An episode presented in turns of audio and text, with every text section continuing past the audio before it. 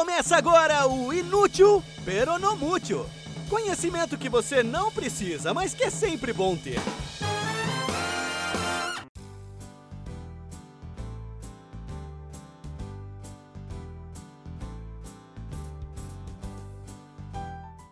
Olá, lendários ouvintes! Bem-vindos a mais um episódio de Inútil Peronomútil, o podcast que quarta-feira sim, quarta-feira também, ou seja, toda semana, traz uma ou outra informação aleatória de qualidade que talvez você nunca use para nada na vida e que fique ali, parada como uma estátua no canto do seu cérebro, mas que às vezes dá para botar um salzinho em alguma conversa em mesa de bar, deixando o bate-papo mais interessante. Eu sou Paulo Eduardo e hoje vou falar sobre uma das histórias contadas naquele que é o livro mais vendido de todos os tempos, que alguns encaram como fonte de ensinamento, outros como um documento histórico e outros ainda como uma bela ficção, que é a Bíblia. Hoje eu vou falar sobre o episódio de Sodoma e Gomorra. Você deve saber que a Bíblia tem várias passagens que não são exclusividade dela, como por exemplo o dilúvio, que também é narrado em um mito babilônio, o épico de Gilgamesh, e em um mito grego, numa das várias vezes que Zeus se enfurece e enche tudo d'água. Tem um outro mito grego, o mito da hospitalidade de Filemão e Baucis, em que Zeus também se enfurece com os humanos e decide destruir uma cidade inteira, e poupa apenas um casal, já mencionado Filemão e Baucis, e manda os dois irem andando sem olhar para trás, enquanto a cidade toda era reduzida a pó. Você lembra alguma outra história da Bíblia que é assim? Claro, sim, Sodoma e Gomorra onde, inclusive, a falta de hospitalidade com os forasteiros era uma característica bem destacada.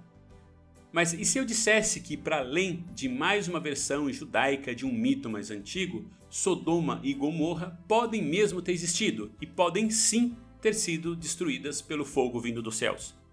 Sodoma e Gomorra, você se lembra, foram duas cidades que foram destruídas com fogo e enxofre da ira de Deus, devido aos seus pecados e aos costumes contrários à moral israelita teria havido até uma tentativa de estupro de dois anjos enviados por Deus. Sim, coisa leve esse Antigo Testamento. Mas nem tudo foi destruído na história. Ló e sua família foram poupados. Os anjos mandam eles saírem andando sem olhar para trás, porque aí o bicho ia pegar. Mas claro que a esposa de Ló não resiste à curiosidade, dá aquela espiadinha e é transformada numa estátua de sal. Essa é a lenda, é o mito, a fábula mas parece que escavações e estudos recentes feitos no Monte Tel El Haman, na Jordânia, perto do Rio Jordão e o Mar Morto, encontraram duas grandes cidades-estado que teriam sido destruídas, dizimadas, aniquiladas, calcinadas. E pasmem, essa destruição toda causada pelo fogo pode mesmo ter vindo dos céus. Parece que o jogo virou, hein, Ateus? Mas não, não teria sido a fúria divina a causadora da hecatombe, e sim a queda de um meteoro, parecido com aquele famoso meteoro que explodiu na região de Tunguska, na Sibéria, em 1908. Se você não lembra, o evento de Tunguska foi a queda de um meteoro numa região desabitada da Sibéria, em 30 de junho de 1908. A queda provocou uma grande explosão, devastando uma área de milhares de quilômetros quadrados. Esse acontecimento é famoso porque, como a explosão se deu na atmosfera, e não teve nenhuma cratera de impacto, o que não faltou depois foram teorias da conspiração explicando, e aqui eu estou fazendo aspas com os dedos, explicando o que teria acontecido. A teoria mais recente sobre Tunguska diz que toda a destruição teria sido causada pelo deslocamento do ar depois que o objeto celeste explodiu em algum lugar entre 5 e 10 quilômetros na atmosfera sobre as nossas cabeças.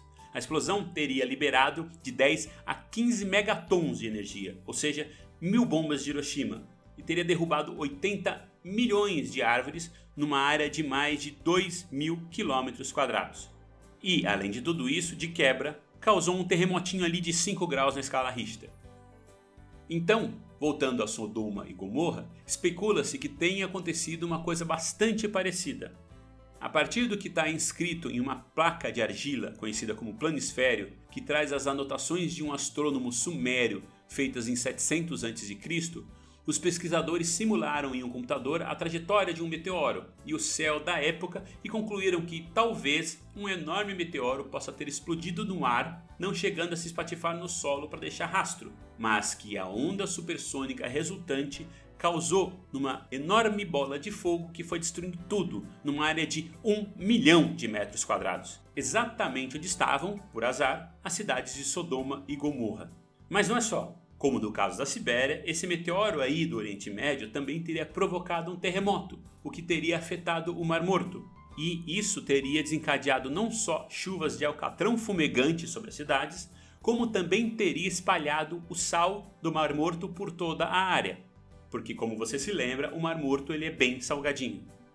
Isso tudo teria acontecido há cerca de 4 mil anos, com uma margem de erro de uns dois séculos. E agora pensa comigo, duas cidades são destruídas por fogo e enxofre em um fenômeno desconhecido, e um mundaréu de sal se espalha pela área.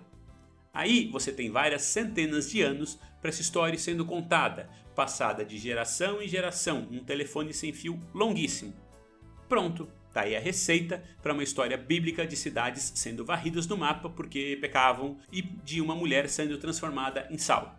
Ou não, talvez isso tenha acontecido realmente como diz na Bíblia, por causa da fúria de Deus, e aí eu vou ter que me ver com Deus quando eu morrer, porque eu não acreditei no que está escrito lá. Quem é que pode saber, né?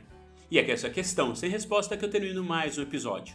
Espero que tenha ajudado a dar mais um temperinho na conversa sempre que o assunto for pro lado da Bíblia. E que em troca você por favor indique para os amigos, para conhecidos, para ateus ou para crentes, para poderem me xingar, não importa, mas espalhe a palavra.